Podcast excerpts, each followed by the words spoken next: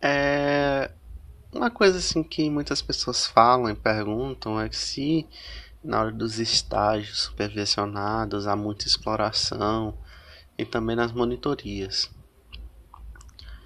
Bom, as monitorias, para quem não sabe, algumas universidades ofertam vagas de monitores de algumas disciplinas que visam aí ajudar o professor a ter um, um contato que ele não teria é...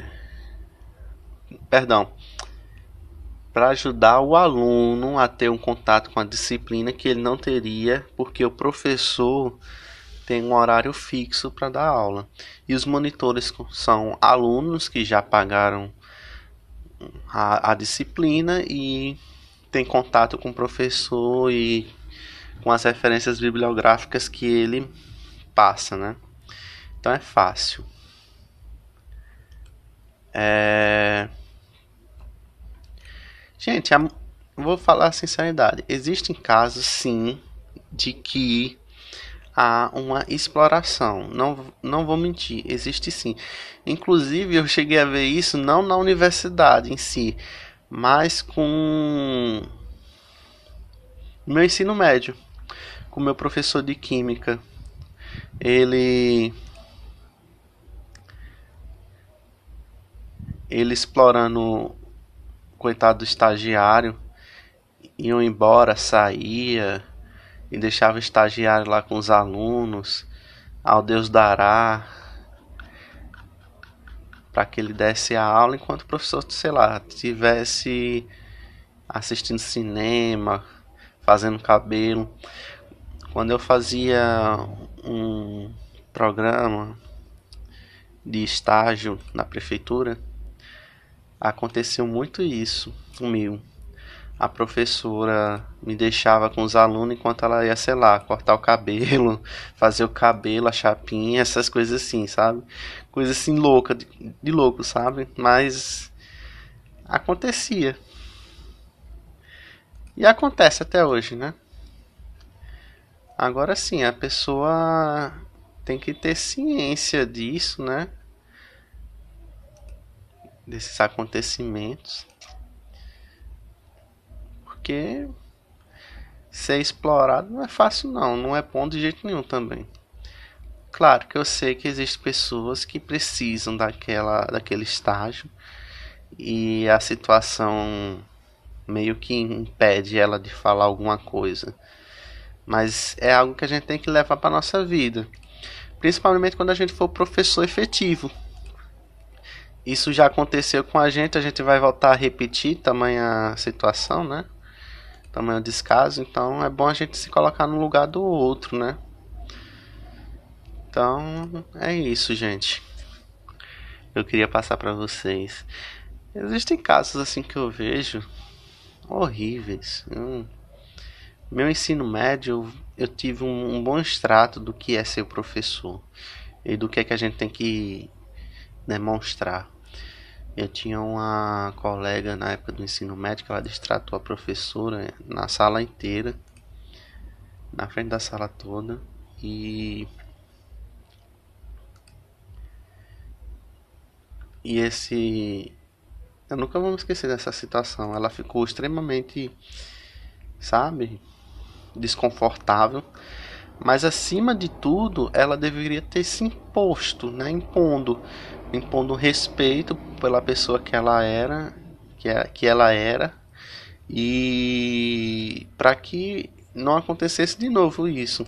Muitos alunos aplicam é, esses desrespeitos mais com o intuito de provocar, porque os adolescentes, principalmente, né, querem provocar o adulto para ver até onde ele vai, né? Meio que jogar um jogo para querer atenção, essas coisas assim, respeito. Tanto a criança como o adolescente anseiam por uma autoridade, não autoritarismo, autoridade. E quando você chega em sala de aula com uma postura diferente, não com a postura de que vai ser o melhor amigo deles, porque você não vai ser, você vai ser o professor ou professora deles. eles vão te tratar de forma cordial. E quando acontecer uma situação assim, que vai acontecer, você tem que saber se aplicar a postura correta e saber se impor para que o aluno entenda que o lugar dele é aquele e que existe um limite. Porque no momento em que você permite que um aluno é, o responda ou distrate na frente, na frente de várias pessoas, você meio que está dando um alvará para que ele possa fazer isso com o restante das pessoas que ele vinha conviver. E isso pode ser ruim, porque na vida adulta, se isso acontecer, se isso vier a ocorrer, pode custar muito caro para essa criança, para esse adolescente, quando ele estiver sei lá, trabalhando, convivendo com alguém. E isso é uma coisa assim que a gente tem que levar com seriedade. Então assim, é, é buscar é buscar sempre ter uma postura ética em sala de aula e saber principalmente se posicionar. Essa minha professora da época do ensino médio, que inclusive era estagiária, a minha colega, ela falou que ela era lesa, ridícula, que não sabia fazer as coisas direito, porque ela tinha, parece que, cometido um agafe, algo assim ridículo, e ela soltou isso. Lógico que minha colega, ela, na, minha colega na época, ela se a gente for fazer um, um aprofundamento da vida dela, vai ver que a família dela também deve ter um histórico assim, de um comportamento semelhante, ou uma ausência de atenção, e ela fez isso. Mas não importa, o importa é que naquele momento a postura dela, o comportamento dela foi um comportamento desrespeitoso, que de, que de fato a ofendeu e ela meio que se recolheu, né? Ficou é, como é a palavra ressentida e quieta no canto dela. Eu me lembro que depois daquele acontecimento, o professor efetivo voltou porque ele estava de atestado, estava de atestado porque estava com um problema sério na coluna, na coluna ele falou que a substituta não queria mais dar aula é, no ensino médio de jeito nenhum. E ele falou de um jeito como se ela tivesse experimentado uma situação assim horrível. E de fato foi. Mas ela não sabia se portar também, né? Então assim, a educação não é fácil.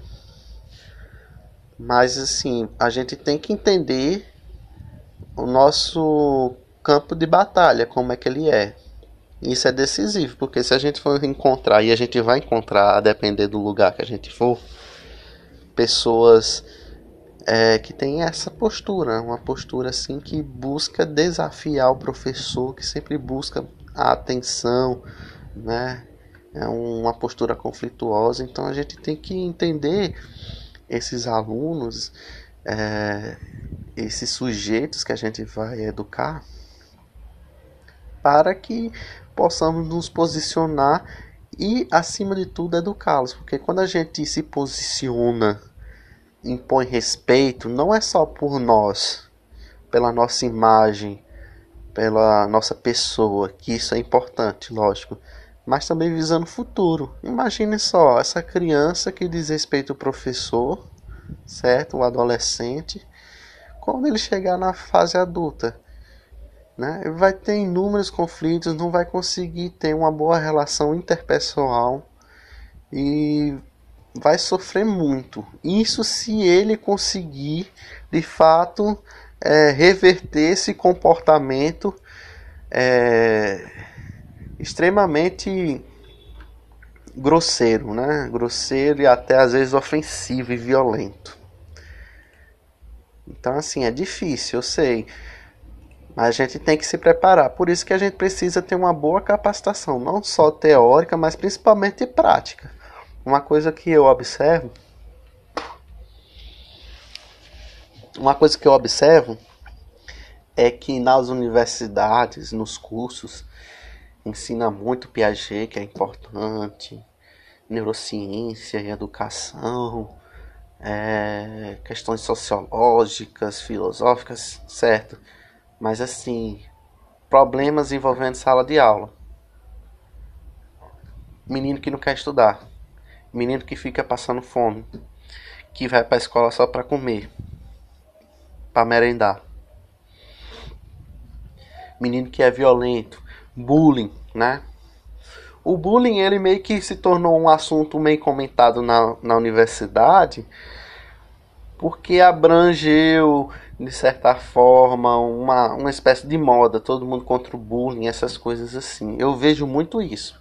Me perdoe se você não vê assim, mas eu vejo às vezes que o bullying é tratado como se fosse uma moda. Ah, é todo é é, é, é bonito, né, a gente lutar contra o bullying, trabalhar contra o bullying, mas eu não acredito que trabalhamos de maneira fidedigna, trabalhamos de maneira fidedigna o tema bullying, como também o tema da violência em sala de aula contra o professor. Eu acho que existe um ocultismo muito grande aí.